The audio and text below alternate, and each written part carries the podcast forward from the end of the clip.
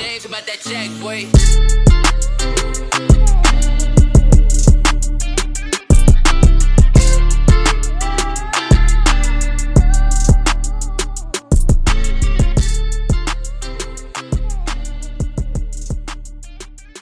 Rebienvenue dans ce nouvel épisode de Dans le vestiaire avec Reda Gouram et Ali Jarba. l'invité d'aujourd'hui c'est Hassoun Kamara, donc euh, un ancien joueur de soccer, entrepreneur et conférencier. Hassoun, merci d'avoir accepté euh, l'invitation. Salut les amis, c'est un plaisir, un vrai plaisir. La première question que j'avais pour toi Hassoun c'est euh, lié avec ta retraite. Donc toi ça fait quoi? Trois ans? Trois, Ouais, on trois arrive, ans? à, on arrive à 3 ans. On arrive à trois ans et je voulais comprendre comment se passe cette transition-là de joueur de foot professionnel à entrepreneur conférencier, analyste sportif aussi. Bah, c'est vrai que c'était pas évident dans un sens parce que bah, c'est pas moi qui ai choisi l'arrêt de ma carrière, disons. Euh, donc, euh, la chance que j'ai eue, c'est que j'étais un petit peu préparé et que j'avais envie de faire plein de choses, plein de choses même en dehors du monde du soccer. Et puis, euh, je crois vraiment au, au destin et aux, ch- aux choses qui se font à, à travers les intérêts que t'as. Forcément, quand t'as des quand t'as certains intérêts, bah t'as forcément plus de chances de rencontrer des gens qui vont t'offrir la possibilité de, de t'épanouir dans ce que t'as envie de envie de faire. Et puis j'ai la chance, j'ai eu la chance de voilà de commenter les matchs de l'Impact à travers des discussions qui sont faites et euh, devenir analyste de soccer entre autres. Donc euh, euh, franchement, je l'ai bien vécu. J'ai pas le truc de me dire le soccer me manque encore aujourd'hui, pratiquement trois ans après. J'ai l'impression d'avoir fait ce que j'avais à faire. Et puis il y a une autre page qui s'ouvre et puis là, bah j'avance et on verra bien où le où le destin mènera.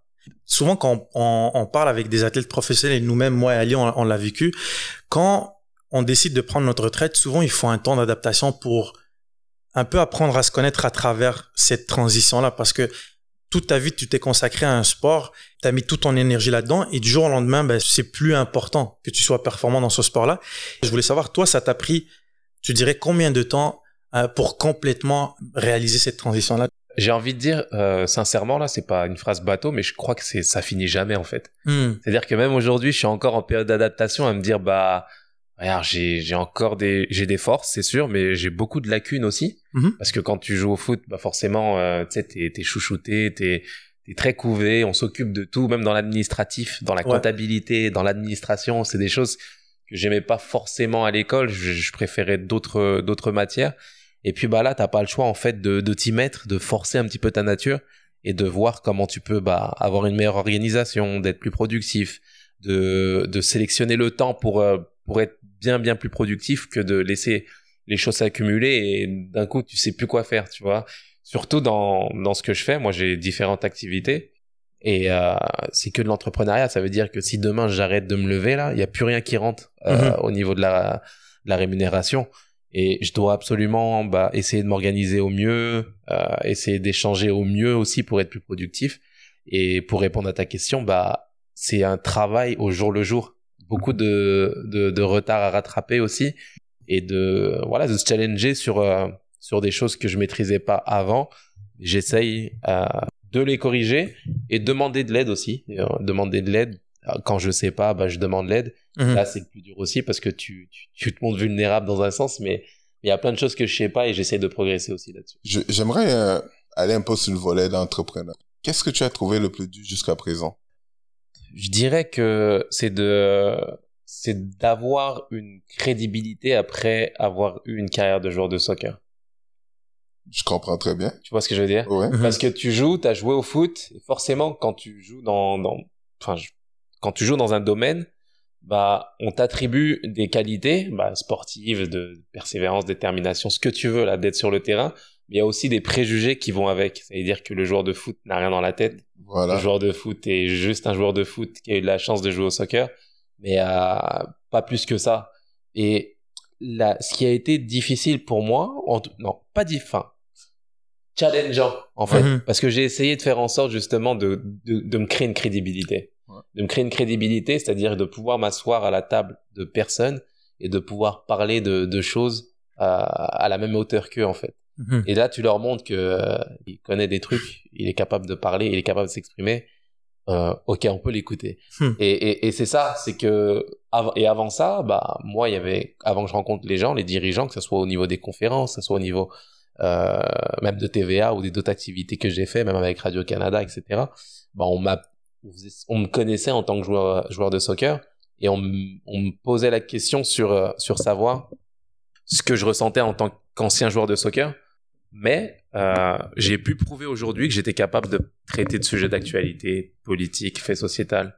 Donc euh, c'est là où c'est challengeant et, et c'est cool parce que ça te permet de progresser aussi. Donc euh, parce que on te connaît, bon, on se connaît en tant que aussi euh, joueur de foot, ex-joueur de foot. Tu avais de nombreux talents.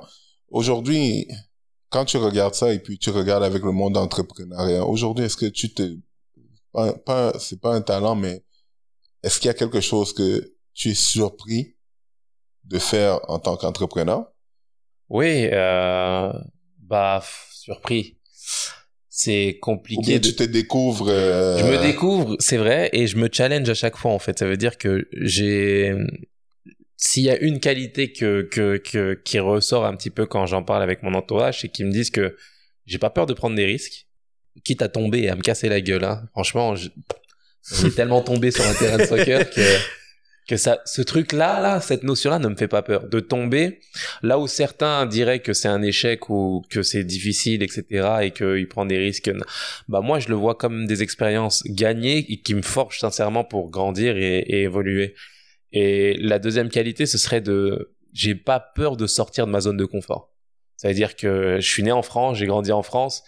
Si on m'avait dit qu'un jour ce serait au Québec, au Canada que je vivrais, euh, moi, je l'aurais cru, d'autres personnes autour de moi, non, mais j'avais pas peur de prendre mon sac, de venir et de venir dans un territoire que je connaissais absolument pas en fait. Moi, dans ma tête, le, Québec, c'était bah, des caribous qui se prenaient sur Sainte-Catherine, des, ours, des, ours, polaires à, à Saint-Michel. Tu vois, je, connais, je connaissais pas, je connaissais pas du tout. C'est des stéréotypes qu'on a en tant que Français, mais j'avais pas peur de découvrir et bah forcément, regarde, quand tu vas et que tu as envie de faire des choses, bah, j'ai comme l'impression d'avoir été récompensé de, des efforts que j'ai faits. Et l'exemple concret dans la sortie de zone de confort, c'est d'avoir écrit un livre, c'est un exemple concret, mais si on parle à ma prof de français d'il y a 15 ans et que je lui dis que j'ai écrit un livre aujourd'hui, tu elle me dirait arrête, arrête de mentir. tu, vois, mais c'est exactement ça. Mais j'ai pas eu peur, j'ai vu le challenge, j'ai vu un ami qu'on a en commun, Benoît Chalifou, et puis on a discuté, en une, une rencontre, on a dit vas-y, let's go, on le fait. Et puis j'aurais pu prendre un, quelqu'un qui écrive le livre pour moi, mais non, je me suis challengé. Chaque nuit, je venais, je me posais et j'écrivais, j'écrivais, j'écrivais, j'écrivais. J'avais jamais rien fait de, de la sorte. Et puis finalement, bah, on a un livre qui est né et qui fait que, bah, voilà, c'est, c'est un petit peu euh, l'état d'esprit que j'ai. Vas-y, fais, test, et puis on a, on a qu'une vie, quoi. Par rapport à ça, justement, parce que ce que tu es en train d'expliquer fait beaucoup de sens, mais il y a beaucoup de gens qui, qui ont des difficultés à, à, à faire face, que ce soit à l'échec ou à, à, l'inconnu. Mmh. Toi, tu as, été joueur de foot et du jour au lendemain, bah, tu es allé dans l'entrepreneuriat avec euh, ton restaurant que tu as en, France, avec aussi l'expérience que tu as eu avec le parc.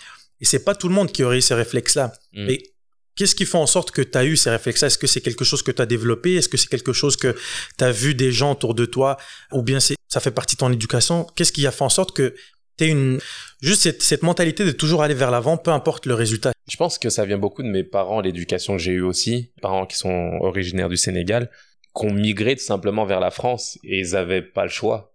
Ils ont pas le choix pour s'offrir une vie meilleure. Ils partaient de zéro, ils avaient pas d'argent du tout, rien du tout, tu vois. Mhm. Et quand t'as cette, tu sais que tu pars de rien. Et moi, je, je suis, je suis un peu, je me sens affilié à ça encore, même aujourd'hui.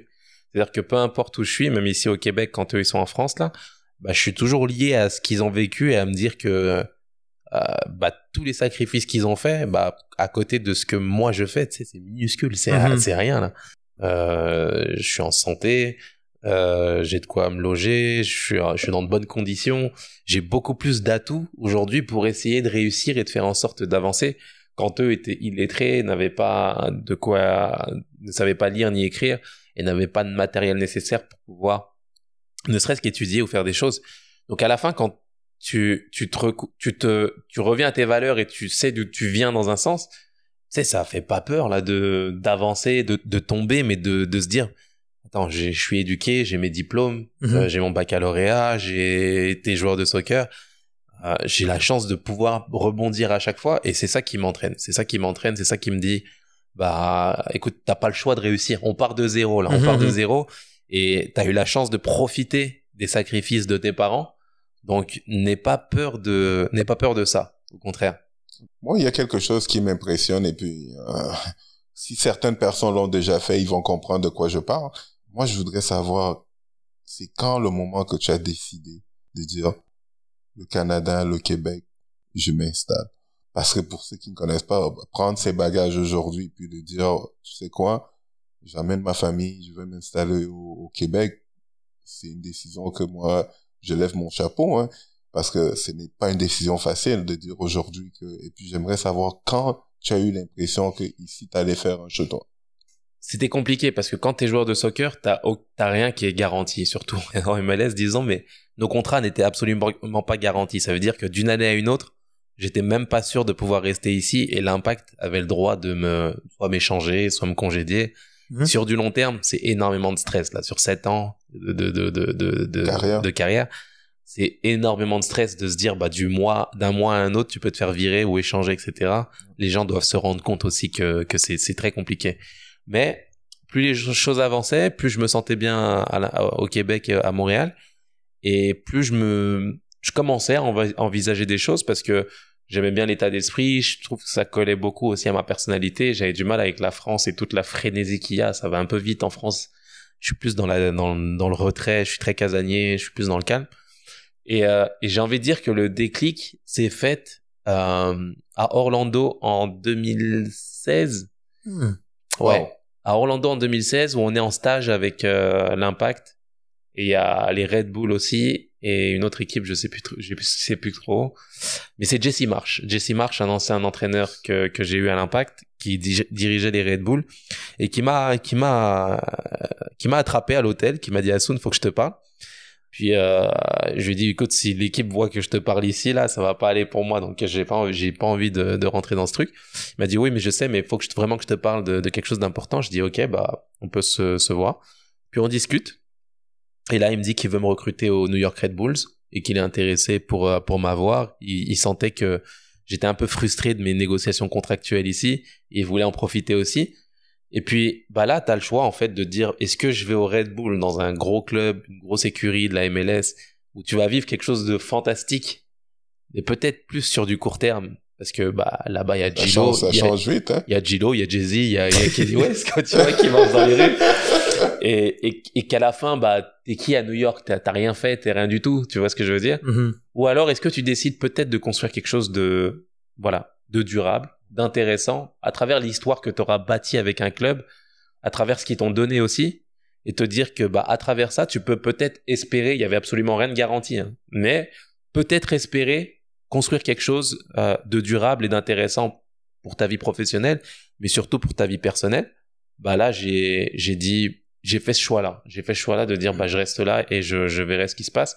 Et quand tu es convaincu de quelque chose et que tu prends une vraie décision, bah, je crois à la loi de l'attraction aussi, peut-être pas au karma en tant que tel, mais je veux dire, quand tu décides de faire des choses, forcément, il y a des choses qui viennent vers toi et qui te permettent de, de, de mener la vie que tu as envie de faire. Donc, euh, donc c'est un petit peu ça et c'est le, je pense que ça a été le déclic qui m'a mené à ça ça montre beaucoup de sagesse et de maturité d'avoir décidé de, de rester avec l'impact. Est-ce que cette décision-là vient des autres décisions que tu as prises quand tu étais plus jeune ou par exemple quand tu étais à, à Marseille et tu as quitté pour aller à Bastia et à Bastia tu as quitté parce qu'il y avait quelqu'un qui t'avait promis un contrat aux, Émirats. aux Émirats Arabes Unis et tu as vu que ça n'a pas abouti à grand-chose. Est-ce que ces mauvaises expériences-là où tu as peut-être pris des mauvaises décisions t'ont permis d'arriver à, à, à, quelque chose comme ça? Ouais, assurément, assurément. C'est exactement ça. C'est que à Marseille, justement, j'étais un, j'étais, j'avais signé dans le plus grand club français avec les Paris et je rajoute Paris pour les Parisiens, mais un des, un des, un des plus grands clubs français. Et c'est vrai que, bah, arrivé là-bas, j'avais ma, j'ai gardé ma carapace de joueur amateur, de petits joueurs réservés qui mhm. respectent les stars, etc. Donc j'ai, j'ai pas lâché ma carapace. Et puis, euh, et puis par la suite, bah, j'ai fait des choix où j'ai été joué à Bastia. Je l'ai pas regretté parce que ça m'a permis de d'avoir une première minute professionnelle, euh, d'enchaîner vraiment vraiment des matchs, etc. Même si ça a été, il y a eu des hauts et des bas, euh, il y a eu des moments très difficiles aussi. Mais c'est vrai que ces choix que j'ai faits par le passé m'ont servi à me forger, à me dire, écoute Asun, là c'est des choix, c'est pas, tu dois pas être dicté parce que les autres te, te, te disent, peu importe qui ils sont en fait. C'est-à-dire que Jesse Marsh était un, un, des joueurs les plus reconnus en MLS. Euh, les Red Bulls, c'est l'un des plus grands clubs en MLS mhm. aussi, les plus connus au monde. Et c'est vrai que j'ai eu justement cette expérience par le passé qui m'a permis de prendre la décision la plus juste pour moi, je pense, ou celle qui ferait que ça serait le plus payant pour moi et pas seulement pour les autres aussi parce que Mhm. il y a beaucoup ce truc de dire que les autres, tu sais quand tu arrives dans le monde du foot, quand tu es jeune, tu as l'impression que les autres sont ont tout pouvoir, tu les vois à la télé avant, tu as l'impression que c'est eux qui font tout etc. mais il faut que tu te forges, faut que tu te forges une personnalité, il faut que tu arrives à dire non quand euh, c'est pas la bonne décision pour toi. Et même si tous les autres pensent que tu fais une folie, en fait, au contraire, c'est que euh, bah, si j'ai pas été, bah, c'est ce qui m'a permis aujourd'hui d'être bah, dans cette émission aujourd'hui, à discuter avec vous, à faire plein de choses, à, à, à vivre la vie que je vis ici. Et sincèrement, je regrette pas du tout. Au contraire, comme tu le dis, ça m'a. Avoir une certaine relation aussi avec les gens en ville. Ouais, ouais. Et puis, on t'a donné au moins un- un- un- une certaine famille à Montréal. Ouais, c'est ça, c'est exactement ça. Moi, je pense vraiment que peut-être la clé des choses, et je dis ça pour la jeunesse là, à- qui arrive, les, les jeunes qui ont beaucoup de talent, c'est de ne pas être en attente des choses en fait. C'est-à-dire que quand on est dans un club, on a l'impression que le club nous doit, on a l'impression que euh, on nous doit des choses, on, on- le club doit nous rendre des comptes, etc. Mais dans le sport, j'ai envie de dire, et même dans d'autres euh, sphères de la société, il faut donner sans rien attendre en retour. Ça veut dire que plus tu donnes, plus tu vas sur le terrain, t'es performant, tu donnes sans compter, sans calculer, Mhm. bah plus moins t'as de chance en fait de te faire éliminer et de passer à, à, à la trappe entre guillemets. Il y a beaucoup de joueurs qui sont passés par l'impact, il y a beaucoup de joueurs qui ont fait le même chemin que moi en venant de France et de faisant des choses. Mais peut-être que bah, des exemples concrets, mais de, de, de joueurs qui bah, qui demandaient à avoir euh, le meilleur canapé, le meilleur appartement, le meilleur chose, mais sans avoir prouvé assez pour pouvoir mériter ça derrière, tu vois. Et ces futilités là, qui étaient à l'époque des futilités, Mhm. et qui le sont encore plus aujourd'hui pour eux, bah, je pense qu'ils ont le regret, je sais pour avoir discuté avec eux, bah, d'avoir comme entaché leur carrière à cause de futilités qui sont absolument pas importantes, qui sont en plus matérielles et qui font que bah t'aurais eu la possibilité peut-être de t'exprimer plus et de mériter plus de choses par la suite plutôt que mettre l'ego tout de suite euh, sur la table et de te dire bah on, doit, on me doit ça, on me doit ça, on me doit ça donc euh, Est-ce que ça. tu penses, est-ce que tu penses que c'est l'inexpérience ou euh, la naïveté par rapport à ça? Non, je pense que c'est euh, la personnalité. Ouais. T'as des gens qui ne, qui me regarderaient et qui me diraient, Asun, et on- je dis ça parce qu'on me l'a dit, mais il y a des choses dans ton attitude que moi je ne pourrais pas accepter au niveau de ma personnalité. J'accepterais pas qu'on me donne pas l'appartement tout de suite. J'accepterais pas qu'on me fournit pas de, de véhicule. J'accepterais pas que qu'on me traite pas de la même façon qu'un autre joueur. Mais c'est vrai. Mais à la fin, qu'est-ce que tu fais? Qu'est-ce que tu veux pour toi à la fin? Qu'est-ce que tu veux pour toi? Est-ce que tu arrives à passer par-dessus ça? Est-ce que tu arrives à, à dire, bah, moi, je sais d'où je viens. Je viens du chômage. J'étais au chômage un an avant. C'est-à-dire que peut-être qu'avant le chômage, j'aurais réagi- contre eux, comme eux. Mhm. Mais je sais que ce que j'ai vécu, en fait, sincèrement, je voulais, je voulais le terrain, je voulais performer, être le meilleur et avancer, peu importe les difficultés. Mais dans ma mentalité, c'était, moi, j'attends rien de vous, en fait. Moi, je sais ce que je veux pour moi et je vais donner, je vais livrer, je vais livrer. Et comme par hasard, j'ai envie de dire, justement, je le dis exprès, mais c'est pas un hasard. Bah, j'ai été celui qui a été le plus récompensé dans un sens euh, à travers la durée de, de, de, ma carrière, mais aussi à travers les choses que j'ai faites derrière. Et je pense vraiment que donner sans rien attendre en retour, dans, dans des circonstances où il y a le respect, où il y a les choses qui te permettent d'évoluer dans ton, dans ton domaine, tu, bah, tôt ou tard, t'es récompensé en fait. Parce que les gens voient ce que t'as, les sacrifices que t'as fait, voient ce que t'as eu envie de faire. Et forcément, là encore, comme l'a dit Reda, quand tu passes par des moments difficiles de chômage en tant que joueur de football, euh, de galère, etc., bah, des choses qui te semblaient très très importantes avant, bah, elles te paraissent beaucoup plus futiles aujourd'hui et tu te de, qui te permettent de te concentrer sur l'essentiel. Aujourd'hui, est-ce que tu crois que ta récompense par rapport à ça, ça a été euh, être euh, analyste à, TVA ou euh, t'es pur hasard? entre autres, entre autres, euh, je pense entre autres que ça m'a permis de, de faire des choses, mais tu sais, je pense que ça va avec. Et quand, pour rebondir sur ce que j'ai dit tout à l'heure, c'est que je crois à la loi de l'attraction. Quand tu fais des choses et que tu fonces dans un domaine ou dans ce que tu as envie de faire, bah comme par hasard, il y a des choses qui arrivent pour toi parce que tu ressens que c'est ce que tu as envie de faire. Je pense pas que TVA c'est venu me voir en me disant bah Asun, euh, écoute, t'as joué au foot, bah c'est toi qu'on veut. Je pense pas. Je pense qu'ils ont senti aussi que c'est quelque chose que j'avais envie de faire et que moi je le savais. Moi, deux ans avant ma carrière, à la fin de ma carrière, si j'avais un job en vue que je voulais faire en termes d'entrepreneuriat ou de, de, de, de, justement de bah c'était ça je voulais je voulais bosser je voulais décrire des, des games de soccer à la télé je dis c'est le, c'est le job rêvé ça Mm. c'est le job rêvé après tu joues t'as joué t'as fait une carrière aujourd'hui après ta carrière on te propose justement de bah, d'aller analyser et partager finalement du du soccer d'une autre façon mais de partager ta passion avec euh, un auditoire à la télé. Et tu tu tu bosses du foot tu vois. Pour moi c'était le franchement le rêve je pouvais pas rêver mieux. Je pouvais pas rêver mieux. Et là encore, si je prends du recul et sur ma vie et que je me dis, bah, j'ai la chance de faire ça. Sincèrement, moi, je, je, je me sens comme le, le un des gars les plus chanceux au monde, vraiment, parce que je sais qu'il y a beaucoup de monde qui aimerait faire justement ce genre d'activité. Je sais qu'en France, il y a beaucoup de joueurs qui ont fait une meilleure carrière que moi et qui aujourd'hui n'ont pas la plénitude des choses au niveau de la satisfaction de leur vie et qu'ils auraient même peut-être troqué la vie qu'ils ont vécue pour la mienne avec ce qui se passe aujourd'hui à travers les discussions. Et, franchement, je, qu'est-ce que tu veux de plus? T'as joué au foot? Tu commandes du foot encore? Tu vis de ça?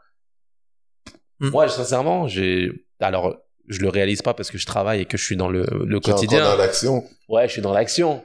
Mais franchement, je vais me retourner, je vais me retourner un jour, je vais me dire, t'as vécu ça quand même. T'as- t'as- t'as- C'est ça ta vie, c'était ça ta vie, c'est ça ton boulot. Tu vois? Et je travaille, sincèrement, moi, ma vie, ma philosophie de vie, c'est que je ne bosse pas. Ah, c'est c'est la Je meilleure. travaille pas. Je fais ce que j'ai envie de faire.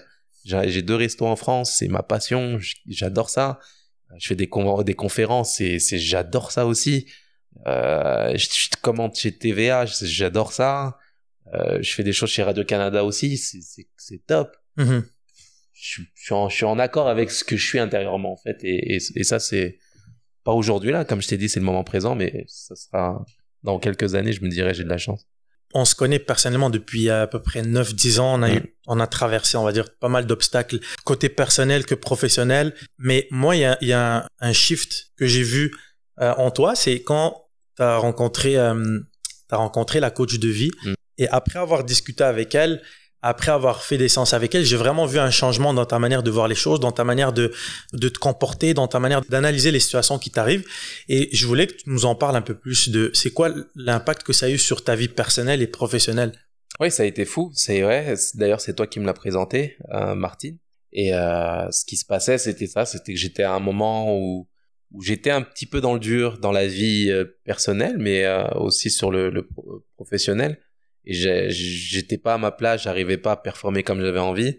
Et euh, et puis euh, j'étais pas réticent au début, mais tu sais, c'est difficile pour euh, une personne, surtout pour un homme, de dire de se montrer vulnérable et de dire bah là je suis en difficulté. Tu avais des idées préconçues sur J'avais des idées très très préconçues, surtout de France. Tu sais, en France on a moins, c'est un sujet tabou de dire, en plus de dire que de te montrer vulnérable et de dire que tu es en difficulté et que tu as besoin d'aide tout simplement. C'est, genre euh, ça existe pas chez nous. Impensable. Ouais, l'homme doit être l'homme. En plus, t'es un, un grand noir, etc. Oh, tu te montres faible, ça va pas, non? Mais je l'étais, je l'étais, hein, et comme tout le monde en fait dans sa vie. Et sauf, sauf que les choses qui sont tabous, bah, j'ai finalement par la discussion avec toi aussi, bah, j'ai pas hésité à, à, à aller la voir. Au début, un peu de réticence, et puis j'ai vu qu'il y a une certaine confiance qui s'est installée. Puis on discutait, on échangeait, et puis tu te confiais, et puis t'analysais ce qui n'allait pas, et puis tu, tu lâchais tout finalement à travers des exercices euh, de gratitude, d'hypnose aussi dans un sens, et qui m'ont permis euh, justement de, bah, de débloquer en fait des choses qui étaient qui étaient ancrées. Et c'est vrai que ça a été un, bah tu l'as senti, à 100%. une métamorphose sur les choses, de se dire que bah qu'on n'a qu'une vie, que se tromper c'est pas si grave que ça finalement, Mhm. que l'erreur est humaine, que d'avancer et de, de vouloir faire des choses, même si elles ne marchent pas à la fin, bah tu les as faites, tu sais. Il y a des gens qui, qui, qui entreprennent et qui tombent, t'as des gens qui, qui, qui, ont un travail et qui tombent malades, t'as des gens qui, qui se marient, qui divorcent, mais c'est les aléas de la vie en fait. C'est les aléas de la vie et, c'est de se dire que c'est pas parce que des, des, des, des difficultés dans ta vie arrivent que tu dois te refuser de vivre. Au Mhm. contraire ces difficultés doivent te servir à avancer, à faire des choses et à te dire que quoi qu'il arrive, tu vas rebondir et tu vas faire en sorte de d'avancer. Et ça m'a permis plein de trucs. Je lisais aucun livre avant. À partir de ce jour-là, bah, je commençais à lire plein de trucs sur le développement personnel, sur l'entrepreneuriat. Ça m'a, ça m'a, ça m'a débouché sur, ça m'a, j'ai, j'ai nourri en fait mon, mon cerveau, ça- j'ai nourri mon âme aussi. Et puis, sincèrement, je, ouais, depuis ce jour-là, franchement, je suis comme un autre homme en fait qui n'a pas peur Ouais. de la critique, qui n'a pas peur de, de tomber, qui n'a pas peur du regard extérieur, qui a conf- beaucoup plus confiance en soi et qui fait en sorte de bah, d'avancer quoi qu'il arrive en fait. C'est-à-dire que dès qu'il y a une porte ou une situation qui est difficile, bah, je sais qu'il y en aura une autre qui va s'ouvrir et c'est l'histoire de ma vie. Je suis tombé, j'ai fait que tomber moi. Mm. J'ai je me suis juste Je relevé. suis pas le seul. Ouais, ouais. J'ai fait que tomber. J'ai fait que tomber euh, professionnellement parlant, personnellement parlant aussi. J'ai fait que ça toute ma vie. Ouais. La seule différence, c'est que je me suis relevé une fois de plus. Voilà. Une fois de plus, ce qui fait que tu arrives à avancer et tu arrives à, à, à te fixer des, fixer des objectifs. Et c'est la vie que j'ai envie de mener et j'embrasse les difficultés et, et le revers de la médaille. Au bout de combien de rencontres tu as commencé à avoir des changements dans tes comportements et dans, on va dire, ta, ta résistance au stress? Ouais, je pense qu'il m'a fallu une dizaine de rencontres, euh, d'échanges, de casser la barrière de la confiance et de d'avoir le, vrai- le vrai lâcher prise en Ouais. fait. Le vrai lâcher prise et de se dire que bah là, elle a, elle a, elle a, t'es t'es super intime avec elle. Elle connaît tout. Elle connaît tout et et ce qui te permet à toi de plus te mentir en fait et de se faire sauter les barrières psychologiques qui sont que t'as toujours en fait en société on est on est on n'est pas nous-mêmes. On est on a une carapace, on a une façade qui Mhm. fait que par On a peur, un masque qu'on Ouais. porte. Ouais. par peur justement d'être jugé ou d'être rejeté par la société ou la communauté, bah, on met un masque pour pouvoir être adhéré, pour pouvoir être accepté par la communauté. Mais c'est pas, c'est pas le vrai nous qu'on a en fait Mhm. quand on ferme la porte. Et elle, elle avait le vrai moi en fait. Elle avait le vrai moi, mais avec euh, toutes les faiblesses, toutes les, toutes les, toutes les difficultés, toutes les blessures que j'avais. Et, euh, et c'était une aventure formidable. Il y a Patrice Bernier qui était cochambreur avec moi. Et puis lui aussi, il a noté la, la métamorphose. Il m'a dit, Asun, entre ce que t'étais avant et là, ce que je te vois comme là, là, c'est un truc de fou, en fait. Wow. Parce que tu, avant les matchs, t'étais avec un cahier, tu notais les, tous les trucs. T'arrivais à l'hôtel, tu, tu te posais, tu notais ce que tu voyais, ce que t'allais voir sur le match, ce que t'allais faire, ce que tu voulais faire, quel joueur tu voulais être. Et sincèrement, tout simplement, bah, la preuve en est, en 2015, j'étais un joueur très, très moyen. En 2016, j'étais joueur de la, de, donc défenseur de l'année. Wow. Et la transition, elle s'est faite avec elle, tu vois. Et avec les mêmes circonstances. Mhm. Et j'avais le même physique, j'avais les mêmes personnes autour de moi. Ce qui a changé, c'est ma perception. Et puis, euh, c'est en 2015 que j'ai lancé mon, le 2016, pardon, j'ai lancé mon premier resto. Euh, c'est là que j'ai avancé. C'est là que j'ai, décidé de me, de me marier aussi. C'est là que j'ai décidé de, de, de, de construire une famille. C'est là que j'ai décidé de devenir conférencier aussi dans un sens, de, de planifier des choses. C'est là que j'ai commencé à m'intéresser à TVA Sport et voir ce que je voulais faire. C'est là que je, pff, j'ai, j'ai dit, let's go, là, on enclenche. Et bah, forcément, les choses ont enclenché. Et, et, et c'est pas dire, attention, c'est pas dire que tout va réussir. C'est là où la confusion, elle se fait aussi avec les gens. C'est très important de préciser ça. c'est pas, ça veut pas dire que tu vas tout réussir. Ça veut pas dire ça. Et, personne ne réussit tout. Michael Jordan a, il a fallu qu'il, qu'il, qu'il se blesse, qu'il loupe énormément de choses pour devenir la tête qu'il est devenu. Il a, il a vécu des choses difficiles au niveau de sa famille. Euh, il a connu la mort de ses parents. Il a connu un divorce. Il a, c'est, c'est des choses qu'il a vécues. Mais ça veut, c'est, ça veut pas dire que c'est, c'est pas ça l'échec en fait. On Mhm. nous a menti sur la notion de réussite et la notion d'échec. Et c'est important de remettre ça en, en, en perspective. Réussir, c'est pas forcément avoir une grande maison euh, avec un jardin, avec ceci, cela, dire euh, moi j'ai réussi. T'as des mecs qui, ont- qui sont milliardaires, mais qui, tu sais, c'est l'après-guerre dans leur cœur quand ils rentrent à la maison, tu vois, dans leur relation, dans ce qu'ils sont intér- intérieurement. Et je pense que c'est important de dire aux gens que tomber, ça fait partie du processus en fait. Tu vas tomber, tu vas galérer. Tout comme ton fils quand il a six mois, bah il va tomber, il va galérer, mais il va se relever. Donc c'est important vraiment de d'accepter le revers de la médaille et de se dire que plus la médaille est grosse, bah plus le revers est gros. Mais à toi de l'accepter et de te dire que si j'ai un objectif de vie, bah forcément je vais avoir les difficultés qui vont aller avec. Mhm. Et à toi de les embrasser pour avancer au mieux. Parce que moi, j'ai toujours un concept de dire, là, pour, en tout cas pour moi, par rapport à la réussite, moi, je trouve que la réussite, c'est le bonheur. Ouais. Parce que il y a certaines personnes, on se connaît, c'est, on est des amis. Je dis, moi, le bonheur pour moi d'avoir des personnes que j'aime, Mm. et qu'on peut discuter, avoir des, belles- des, ouais. des, des beaux échanges, Exactement. des encouragements. Et pour moi, je trouve que ça, c'est la réussite parce que beaucoup des gens ont beaucoup, sont beaucoup plus fortunés que nous, mais ils n'ont même pas personne à qui se confier. Comme tu venais de dire, ils n'ont aucune personne qui peut l'aider à pouvoir aller maximiser son potentiel. Mm. Et sur l'histoire que je vois que tu, euh, avec euh, Reda, que il puisse t'in- t'introduire à une personne qui t'amène à un niveau. autre. Et ça, moi, je trouve que ça, c'est la réussite pour avoir eu ce lien-là avec Preda, pour pouvoir t'amener à ton maximum. Mm. Et ça, moi, je trouve que ce qui est euh, adorable là-dedans, je trouve que ça, ça, c'est la vraie réussite. Non, c'est sûr. C'est exactement ça. Tu sais, l'amitié, ça a été compliqué aussi. Des fois, euh, on m'a parlé d'amitié aussi avec euh, les amis d'enfance, etc., qui sont peut-être plus forcément en phase avec ce que tu es aujourd'hui. Et, et, et, et c'est vrai que tu as des gens qui vont venir et qui font la confusion, en fait. Tu as des gens qui ont l'impression que quand ils donnent, ils perdent quelque chose. Tu vois ce que je veux dire? Ils perdent quelque chose et par insécurité envers eux-mêmes, ils vont pas t'aider. Ils vont pas te donner une information sur euh, qui pourrait t'aider. C'est pour ça que j'ai précisé ce Non, mais on a eu un exemple concret où je t'ai donné une information qui t'a, je, je pense à, je pense à une discussion qu'on a eue, mais qui, qui t'a aidé. Moi, j'ai rien perdu.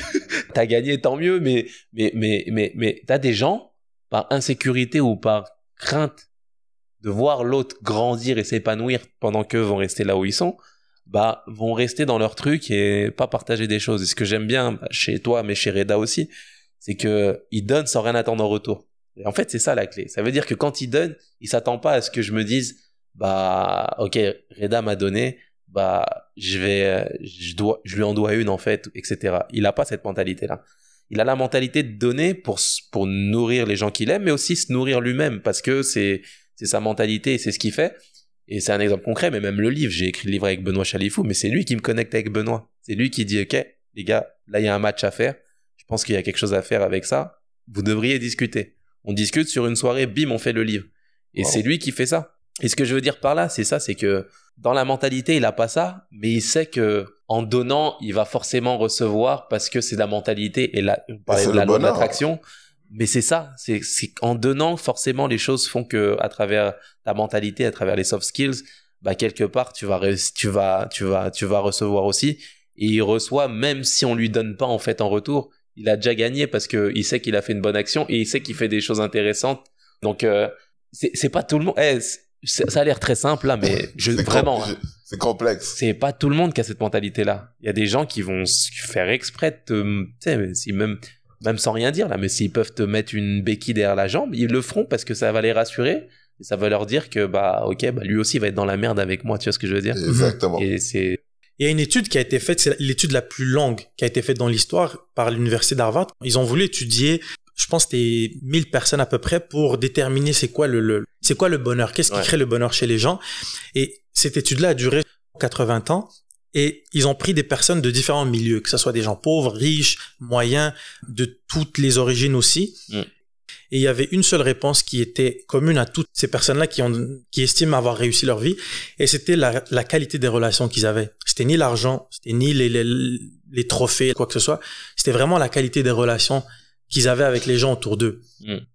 Et je pense que la société nous envoie un certain message sur c'est quoi la réussite qui est complètement faux. Où il y a aussi l'exemple d'un d'un milliardaire euh, allemand. Je pense que c'était dans les années 90. C'était le- l'homme le plus riche en Allemagne. Et il s'est passé quelques trucs en bourse et il est passé de la première position à la troisième position. Et ce qu'il a fait, c'est qu'il s'est suicidé. Avant de se suicider, il a écrit une lettre disant que ben, la raison pourquoi il a décidé de prendre cette décision-là, c'est parce qu'il est passé de l'homme le plus riche en Allemagne à la troisième. à la troisième position et ça allait lui prendre beaucoup de temps pour récupérer cette première place et il acceptait pas d'être comme ça. Alors que n'importe quelle personne se serait dit, ben, t'as déjà tout ce que tu veux, Ouais. mais c'est parce que les gens, ils ont cette, euh, cette mentalité-là de la réussite égale argent, la réussite égale être joueur de soccer professionnel. Je trouve que c'est important de parler avec spécialement la, la jeune génération pour qu'ils comprennent Ouais, non, c'est exactement ça. Je pense que il faut être en phase avec euh, avec son fort intérieur, avec ses valeurs en fait. Ça veut dire que il y a des gens qui vont décider d'acheter une maison, décider d'acheter la plus grosse voiture qu'ils veulent, pas pour eux, juste pour que le voisin se dise, Eh, écoute, moi j'ai la même voiture que toi. Tu vois ce que je veux dire? Et, et le problème, c'est ça, c'est que tu le fais pour les autres, tu le fais pour le regard des autres, et tant que tu t'es pas détaché de ça, tu tu peux pas tu peux pas en fait exprimer ou ressentir une forme de gratitude sur les choses parce que bah, les autres c'est pas qu'on s'en fout, mais oui, on s'en fout en fait, tu vois. Et, et, et, et, les gens ont du mal finalement à se recentrer sur ça, à faire euh, main basse sur les avis des gens, sur l'opinion des gens, sur ce que les gens vont penser d'eux. Et, et c'est là le piège en fait, c'est que la société nous dicte aussi ça. C'est compliqué de d'échapper à ça aussi. Depuis tout petit, on cherche l'attention. Depuis Mhm. tout, tout petit, on cherche l'attention de nos parents, on cherche l'attention du professeur, on cherche l'attention de l'imam ou du ou de, de Coach. ouais du coach, de, du gars de, de religion, enfin peu importe chrétienne ou autre. Et, et, et c'est ça, c'est ça qui fait que bah tu tu, tu, rentres dans une, une espèce de friction avec toi-même qui fait que bah t'as envie d'être reconnu par les autres. Et le piège il est là, c'est que les autres ne sont pas forcément responsables de de, de, de, ce que tu dois devenir. Et il faut, il faut être euh, justement, essayer d'avoir ce recul-là et de se- d'essayer de se centrer sur soi-même parce que c'est la plus grosse erreur à faire et c'est la plus grosse, euh, c'est, le meilleur moyen en fait d'échouer sur sa vie en fait, tu vois. Puis si, tu avais à donner un conseil pratique et concret sur quelqu'un qui nous écoute, qui est dans cette situation-là où il se sent emprisonné par ces comportements-là, de, de toujours penser à, à, à chercher de l'attention pour un peu réconforter son estime, c'est quel conseil tu donnerais à ces personnes-là pour se débarrasser de cette façon d'être-là et euh, de devenir un, un, peu plus indépendant psychologiquement? Oui, c'est sûr que moi je pense que c'est un processus, les choses se font pas du jour au lendemain. -hmm. Je pense qu'il faut d'abord essayer d'en prendre conscience et de se dire que euh, ok, euh, j'ai qu'une vie en fait, qu'est-ce que je veux faire de ça? Ce que je veux dire par là, c'est que l'opinion des gens à, quand tu as 15 ans ou 20 ans euh, ne sera pas la même quand tu auras 60 ans, 70 ans. C'est-à-dire que ces mêmes personnes qui t'ont jugé, qui t'ont dit euh, Ali, tu devrais pas faire ce travail, Reda, ça c'est pour les autres, etc. Bah, ces mêmes personnes, dans 20 ans, 30 ans, 40 ans, ils peuvent te regarder et te dire Mais Ali, heureusement que tu m'as pas écouté quand j'étais con il y, a, il y, a, 30 ans, tu vois ce que je veux dire? Et c'est ce qui arrive souvent. C'est ce qui arrive Beaucoup. souvent parce que les gens, les gens parlent, te conseillent par peur. C'est-à-dire que quand ils doivent faire un. Leur peur. Ouais, leur peur. Ils te projettent ça. Ils te projettent leur propre peur, pas parce qu'ils t'aiment pas, pas parce qu'ils sont jaloux forcément, mais parce qu'ils t'aiment au contraire et qu'ils ont peur de te voir échouer ou de faire des choses. Et ce qui te, ce qui te freine à, à entreprendre des choses. Et je pense qu'il est important d'essayer de, bah de, de centrer sur soi. Parce que, euh, tu sais, l'homme, l'homme est marqué par les choses négatives, en fait. Beaucoup plus que les choses positives. C'est-à-dire que tu vas faire un mariage, tu vas faire une soirée, le lendemain, tu passes à autre chose. Tu vois ce que je veux dire? Par contre, un décès, t'es marqué pour une vie, là. Tu vois ce que je veux dire? Et ça, c'est l'homme qui est comme ça. Et ce qui est important de, de faire, justement, c'est d'essayer de faire abstraction de tout l'environnement extérieur.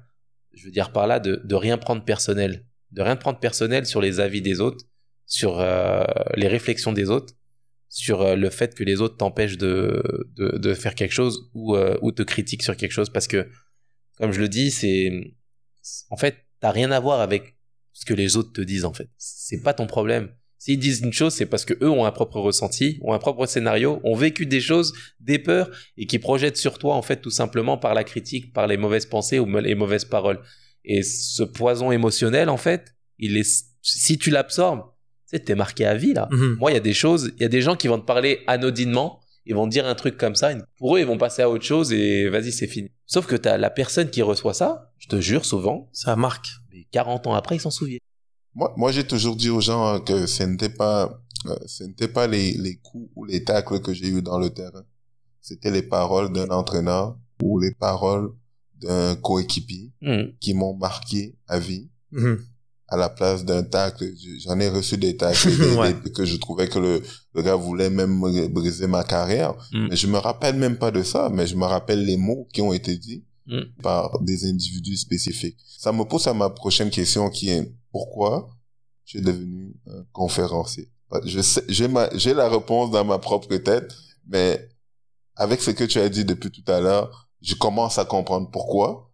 Franchement, c'était là encore jamais j'aurais pensé pouvoir faire ce, cette activité un jour, mais de partir justement avec mon expérience de joueur de foot, les difficultés que j'ai vécues, etc. Mais mais aussi bah, le déclic qu'il y a eu aussi avec Martine, la rencontre avec la coach de vie, j'ai appris beaucoup de choses en fait. J'ai appris beaucoup de choses et c'est vrai que regarde, on m'a demandé, on m'a sollicité pour devenir coach, euh, entraîneur de soccer, etc., etc. Mais franchement, genre euh, j'ai comme l'impression d'avoir un message beaucoup plus important à donner en fait. beaucoup, beaucoup, beaucoup plus important. Et, j'essaye de distiller. Euh, des fois, les gens sont pas très audibles et ça dépend d'eux aussi. Il faut que des gens veuillent changer ou veuillent évoluer ou sont ouverts à faire des choses.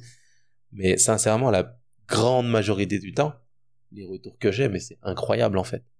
C'est-à-dire que, tout comme je te disais, bah, qu'une parole négative peut marquer justement des gens à vie, bah, j'ai l'impression de pouvoir les aider à s'en débarrasser aussi.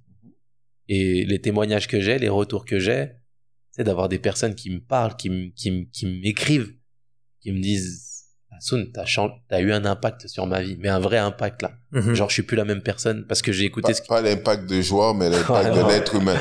Non, mais l'être humain. Je, je, comprends exactement ce que tu veux dire. Genre, il me dit, je suis plus la même personne grâce à ce que tu m'as dit à la conférence que t'as faite. Bah, j'ai fait ça, ça, ça, ça, ça. Et aujourd'hui, je me sens beaucoup lib... enfin, je me sens libéré de certaines choses. Mais je te jure, c'est, c'est, c'est le plus, c'est le plus, c'est la plus belle activité du monde, en fait. Et c'est même pas pour moi, je m'en, c'est pas pour moi, en fait c'est que je sens que si je le faisais pas, ce serait tellement égoïste. J'ai acquis un certain savoir, en toute modestie, et une, capacité de, diction et de d'élocution qui font que bah je, suis en mission là en fait. Je suis obligé de le faire. Il faut que je le fasse. Et il n'y a pas beaucoup de gens qui comprennent ce côté-là parce que moi aussi, on vit à peu, à peu près les mêmes choses au niveau des conférences. On a, on a expérimenté pas mal de choses dans le monde du foot aussi. Jouer devant 65 000 personnes. Mais au jour d'aujourd'hui, j'ai beaucoup plus d'émotions. Ça, c'est beaucoup plus gratifiant de, comme tu as dit, de recevoir des messages de jeunes ou moins jeunes qui te remercient d'avoir donné un message qui les a touchés, qui, qui a profondément changé quelque chose dans leur vie. Ben, ça, c'est ça a beaucoup plus de valeur. Après, ça, c'est mon opinion. Ça a beaucoup plus de valeur que marquer des buts, 40 000 personnes crient ou quoi que ce soit. Mais il faut l'expérimenter pour vraiment comprendre c'est quoi de, d'affecter positivement la vie de quelqu'un. Non, c'est sûr, c'est sûr. Je me sens sincèrement sur le stage là quand quand je donne des conférences devant 70, 80, 100 personnes des fois. Hmm.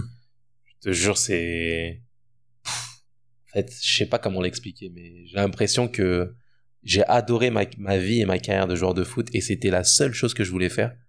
Aujourd'hui, ça, c'est la seule chose que j'ai envie de faire. Et je donne un exemple. J'ai donné une conférence la semaine dernière à bah, tout, tout le personnel euh, et employés de l'Impact de Montréal. 80 personnes à peu près à travers le web. Et là encore, tu vois, ils me connaissaient en tant que joueur de soccer, mais donner le donner une conférence bah, du de la femme de ménage jusqu'au président tous ensemble, etc. Et, et, de, et de distiller un message comme j'ai distillé et d'avoir tous les retours que j'ai eu pareil. Mais c'est, magique en fait. C'est-à-dire que j'ai donné, j'ai l'impression de leur avoir donné sur le, sur le terrain de soccer ce que je pouvais, mais je me sens encore plus, je me sens encore plus important en tant que conférencier. Et le message et les retours que j'ai eu, c'était juste incroyable, tu vois, de personnes qui me connaissaient juste en tant que joueur. Mm-hmm. Et ben, c'était super gratifiant. Et et c'est ça, c'est ce que j'ai envie de faire aujourd'hui. Alors, je suis pas, je suis pas le plus grand conférencier, je ne suis pas, je suis juste à ma place, j'ai juste envie de faire ça. Et je, je pense que bah, les gens sont contents en fait de, de, mhm. de, certains retours. J'aimerais aller dans le monde du foot quelques instants. Dans ta carrière, tu as pu jouer avec pas mal de joueurs, des grands joueurs comme Ribéry, Nasri, euh, à l'impact avec Divayo, Nesta, Didier Drogba. Et je voulais savoir, qu'est-ce que tu as pu apprendre de ces grands joueurs-là? Parce que euh, oui, c'est des grands joueurs sur le terrain, mais pour se rendre à ce niveau-là, ils avaient des aptitudes mentales qui leur a permis d'arriver à ce niveau-là. Mais qu'est-ce que tu as retenu de tes expériences avec ces joueurs-là au niveau personnel? Ah, C'est sûr que c'est des joueurs qui sont à part.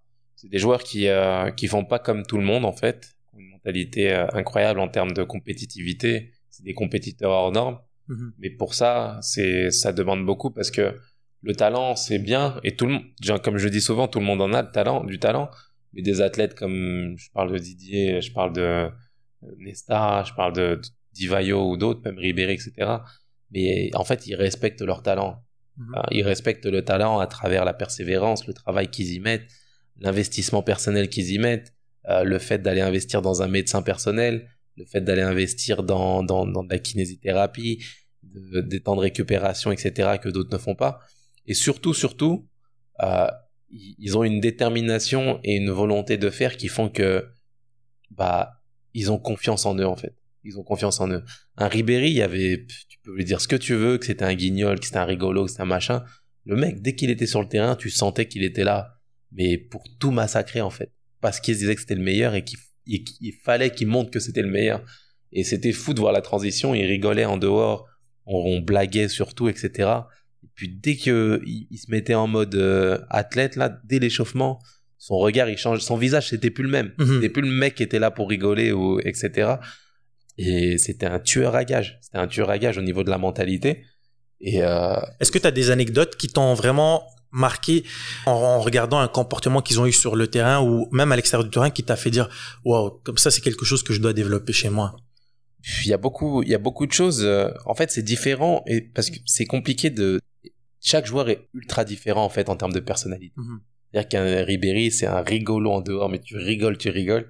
Arrivé sur le terrain bah ça a été le mec lors de mon premier match professionnel c'était avec Marseille contre Montpellier à Montpellier.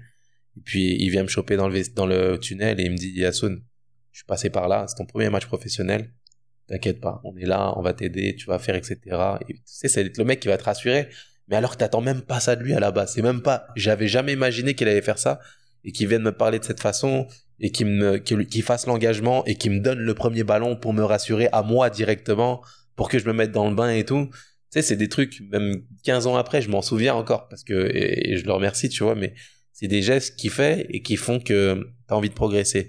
Et puis je te donne une autre personnalité, je te parle d'Alessandro Nesta. C'est un mec avec qui je jouais, j'étais à droite, il était dans l'axe. Puis c'est le mec qui me pourrissait sur le terrain, qui m'engueulait à chaque fois, il me rendait malade, j'en pouvais plus. J'en pouvais pas, j'en pouvais plus. J'ai appris tous les gros mots italiens grâce à lui, en fait, tu vois.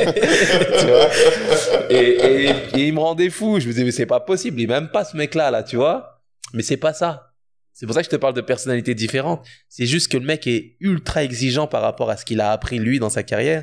Et, il veut que tu fasses collectif sur le plan défensif et que tu montes pas trop parce que défensivement il a besoin de toi et parce qu'il veut que collectivement on gagne sans que ta personne et ta personnalité et tes aptitudes à monter tout le temps, bah tu te régales toi mais tu, tu régales pas le groupe en fait, tu vois. Et et, et, faut le comprendre, c'est dur hein, sur le coup, faut le comprendre. Donc on, on se chamaillait pas mal mais après à la mi-temps on se faisait une tape et ça repartait, tu vois. Mais c'est dire que le mec veut le même bien que Ribéry te voulait, mais d'une autre façon. D'une autre manière, ouais. Tu vois ce que je veux dire? Et Didier, c'est pareil. Didier, c'est bah, c'est, c'est, pareil. C'est une personnalité différente encore. C'est un leader, c'est un gars qui donne, mais euh, il a sa personnalité. Il peut te donner beaucoup, mais il peut te, t'engueuler aussi et tu peux te disputer avec lui sur un terrain. Donc, c'est, des personnalités différentes, mais qui font que, ouais, ils sont déterminés, tous déterminés à leur façon mm-hmm. et plus déterminés que les autres à devenir des champions en fait, à devenir des champions. Et ils sont sensibles mais imperméables en même temps à la critique et ils y vont, ils y retournent. Donc ça, ouais, c'est sûr que c'est des, des expériences incroyables. Tu as parlé beaucoup de, de chute et puis de se relever et puis tout, quelque chose que je, je crois que en tant que joueur de foot, on a ces aptitudes-là de pouvoir toujours se euh, relever. Mm. Parce qu'un mauvais match est vite oublié. On nous a appris très très vite. Ouais, exactement. Euh, exactement. Euh, tu fais un mauvais match. Il y a un épisode que moi j'aimerais bien, bon, je n'ai pas très très bien suivi. Je sais que tu avais un projet qui, qui était le parc. Ouais, exact. Euh, Centre de soccer. Voilà. Et puis j'aimerais que tu nous parles un petit peu de ça. Qu'est-ce que tu as appris par rapport à là? Parce que moi je crois toujours que moi l'échec c'est la meilleure étude. Euh, exact. Même en tant que attaquant, euh, je je j'étais plus apte à me euh, travailler sur le but que j'avais manqué que celui que j'avais marqué. Ouais, ouais. Donc, j'ai toujours cette habitude de pouvoir, donc, je peux même pas dire échec, dans cette période de difficulté, mm. comment tu trouves les solutions pour aller de l'avant et de ça? Ouais, exactement. Bah, c'est super intéressant. Le parc, c'était un, un, centre de soccer qu'on voulait lancer justement avec l'idée de, de lancer un centre intérieur euh, avec un associé. Et l'idée, c'était vraiment de bah, donner une expérience soccer aux jeunes, aux moins jeunes, euh, aux femmes, euh, et de venir justement faire des activités soccer, mais pas que. Il y, avait un, volet développement personnel qu'on voulait mettre en place avec des activités physiques, euh, des conférences, euh, pas mal de choses en fait qui tournaient autour de ça. Et, euh, et ça n'a pas été un franc succès parce que il y a forcément il y a eu des erreurs de fait. Euh, comme j'ai dit, j'étais avec un associé et la facilité pour moi, ce serait de dire bah c'est de la faute de mon associé. Vois ce que je veux dire? C'est la faute de mon associé parce que bah il a pas fait ce que j'espérais qu'il fasse. euh, c'était pas ceci, cela, etc. Mais c'est pas vrai en fait. C'est c'est une façon pour moi de me rassurer, tu vois. C'est quand t'es un- t'es dedans, bah tu te rassures, tu te dis bah il a fait ça, il a fait ça, il a fait ça. C'est cool, mais à la fin c'est toi qui as pris la décision de t'engager. C'est toi qui as pris la responsabilité de de de, de te lancer là-dedans, et c'est toi qui a qui a qui a eu la, la pleine capacité de tes décisions finalement. Et quand tu prends ces décisions là, bah la facilité pour moi ce serait de tu peux pas arriver et dire bah c'est lui c'est de sa faute etc non c'est entièrement de ma responsabilité et euh, après lui décide de la responsabilité qu'il m'attribue ou de ce qu'il veut se donner mais je, je ne suis pas je contrôle pas ça et j'ai Mhm. pas envie de le contrôler Je comprends. mais euh, c'est vrai qu'à travers l'opération, euh, par exemple pour les travaux, on a lancé les travaux, il y a eu euh, peut-être six mois de retard sur les travaux finalement, alors que notre échéancier avait avancé. Bah, tu te retrouves sur un cash flow que tu avais, mais finalement ils partent sur le retard, et là ça devient compliqué. Puis ensuite euh, un moratoire aussi sur la ville où t'as plus le droit de construire du jour au lendemain parce qu'il y a des il y a des immeubles qui doivent se faire autour, donc euh, ton, ton, ton permis est gelé. Euh, qu'est-ce que qu'est-ce que tu fais? Bah ça prolonge encore les, les choses il y a pas mal de choses c'est sûr qui on peut dire que c'est la chance c'est le manque à pas de chance c'est vrai mais c'est les aléas de l'entrepreneuriat en fait. Même si le projet est gros bah forcément il y a des risques. Il y a des risques euh, c'est pour ça que les banques te prêtent pas comme ça parce qu'ils savent qu'il y a des risques aussi. Et, et, et c'est vrai que que ça a été euh, là encore une expérience qui a été marquante parce que j'avais vraiment à cœur d'avoir euh, de, de créer une expérience forte en fait auprès des jeunes. Et euh, mais j'ai tellement appris en fait de cette expérience-là. Sincèrement, ça a été l'une des expériences, certes les plus dures. Ça a été compliqué, même humainement avec euh, mon associé, ça a été très compliqué. Mais euh, aujourd'hui, je lui, sincèrement, je lui pardonne. J'en veux même pas vraiment. Je lui souhaite vraiment le Déjà, meilleur. déjà c'est l'expérience que. Non, je lui souhaite vraiment le meilleur dans ce qu'il a envie de faire. J'espère qu'il a appris de l'expérience et qu'il avance sur ce qu'il a envie de faire. Même dans tout ce qu'il a fait, j'aurais mille, mille et une raisons, franchement, de lui en vouloir. Mhm. Mais pour lui et pour moi aussi, là, pour avancer, bah, je lui ai pardonné et je, je- ça me, ça me fait absolument rien. J'espère vraiment qu'il qu'il puisse apprendre de ça et devenir une, encore une meilleure personne dans ce qu'il est. Et, euh, et, et, et sur l'entrepreneuriat, j'ai appris énormément. Franchement, j'ai appris énormément de choses. Euh, la façon de prendre, de, de, de, de- de- d'évaluer les choses, d'évaluer les risques, de se lancer, Bien s'entourer. bien s'entourer, euh, d'avoir l'équilibre sur les choses, de pas forcément succomber à ses envies et ses passions, d'être plus mesuré, euh, d'être plus sage sur certaines choses. Tu vois, il y a tellement de choses que j'ai que j'ai appris grâce à ça, euh, même sur le plan technique, hein, euh, plan architectural, euh, sur Financement. la financement, la construction, euh, les permis. Je connais beaucoup plus de choses avant qu'avant ça. Et c'est vrai que j'ai perdu, j'ai perdu un peu d'argent là-dedans, dans ce, dans ce, dans ce projet-là.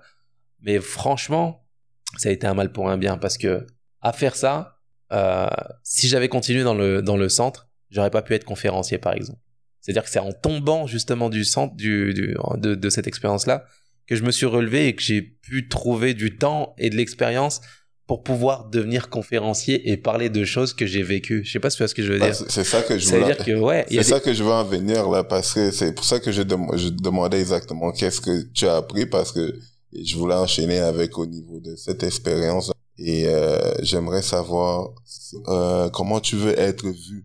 Ouais, c'est euh, une bonne question. C'est une super question. Quand tu sors du monde du soccer, bah forcément, des fois, euh, la société entrepreneuriale t'enferme justement dans ce registre.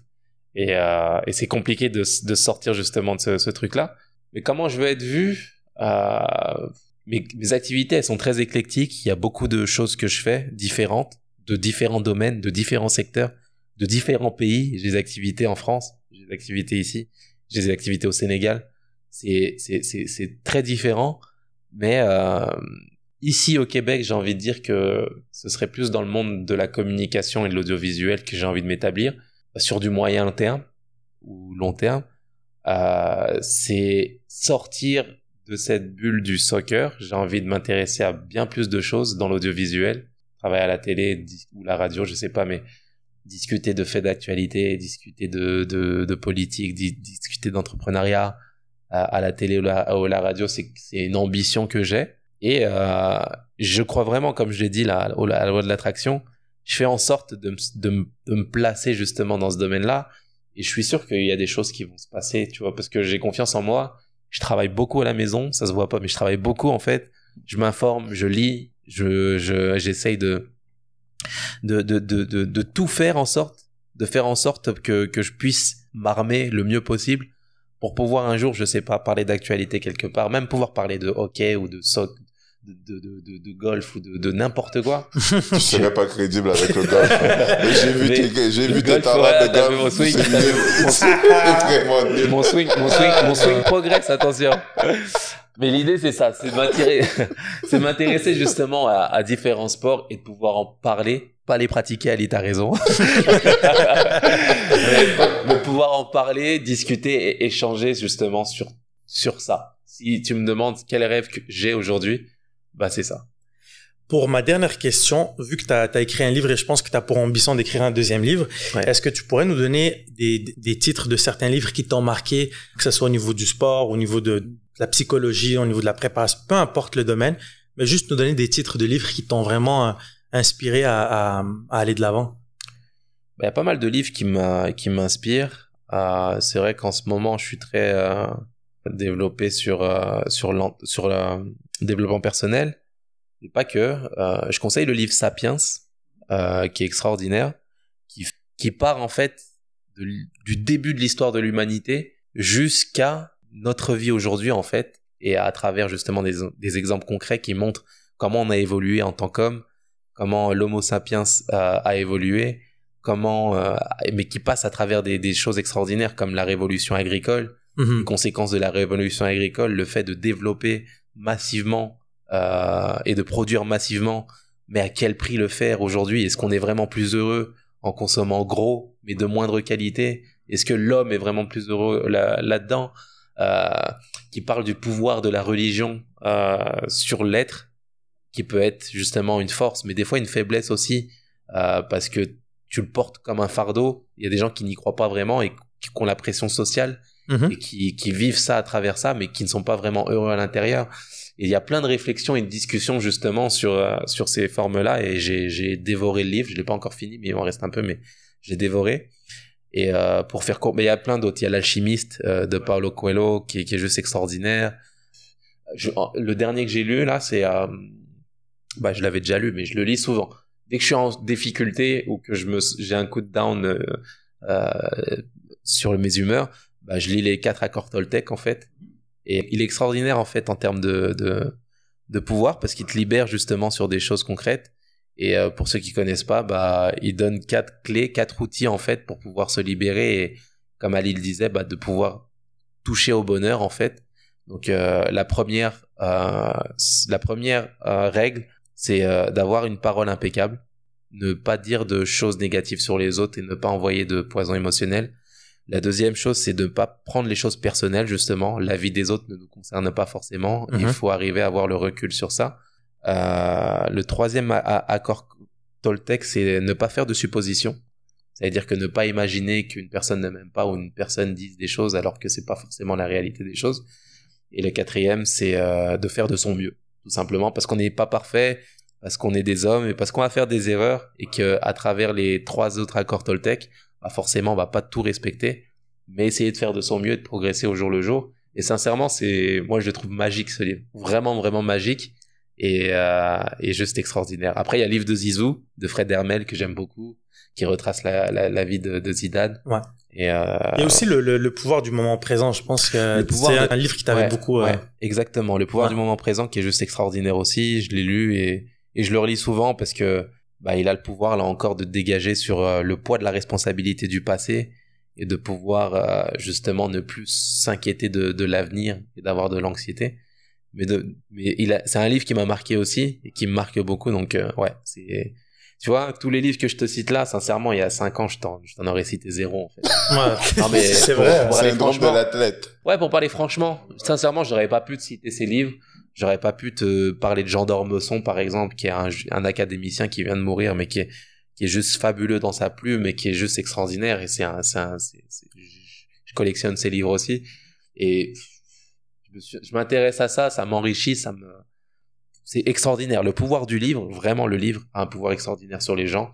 Et j'invite vraiment les gens à, lire, à, à, à s'instruire là-dessus parce que regarder la télé, c'est bien, ça nous donne de l'information, mais le livre nous force à réfléchir et à, à faire tourner le cerveau et aller, aller imaginer des choses. C'est questionner. C'est ouais, et c'est plus enrichissant. Et ce qui est fou, c'est que en, en, lisant des livres de ce type-là, on se rend compte que l'image qu'on avait de nous, elle était complètement fausse. Complètement. Et de tout le temps se remettre en question pour se développer et, et s'améliorer. Et, et c'est drôle que nous trois, on a, on a joué ensemble en, en 2011, je pense, au foot et, et neuf ans plus tard, on se retrouve à parler de on n'a pratiquement pas parlé de foot aujourd'hui ouais, et, et, ça fit avec euh, qui nous sommes aujourd'hui. Exactement. Donc, euh, Assoun, merci beaucoup d'avoir accepté l'invitation euh, et merci pour ce moment qu'on a passé. Ça a pour... été un plaisir. Ça a été un plaisir. Ah, c'est moi qui vous remercie et j'ai envie de vous dire bravo pour ce que vous faites. C'est de l'entrepreneuriat en tant que tel, euh, d'arriver, d'inviter des, des gens et de discuter, d'échanger. C'est à votre honneur en fait de faire ce genre de projet et je trouve ça vraiment, vraiment, vraiment, vraiment cool de partager et d'offrir une tribune à, aux gens qui veulent partager des, histoires.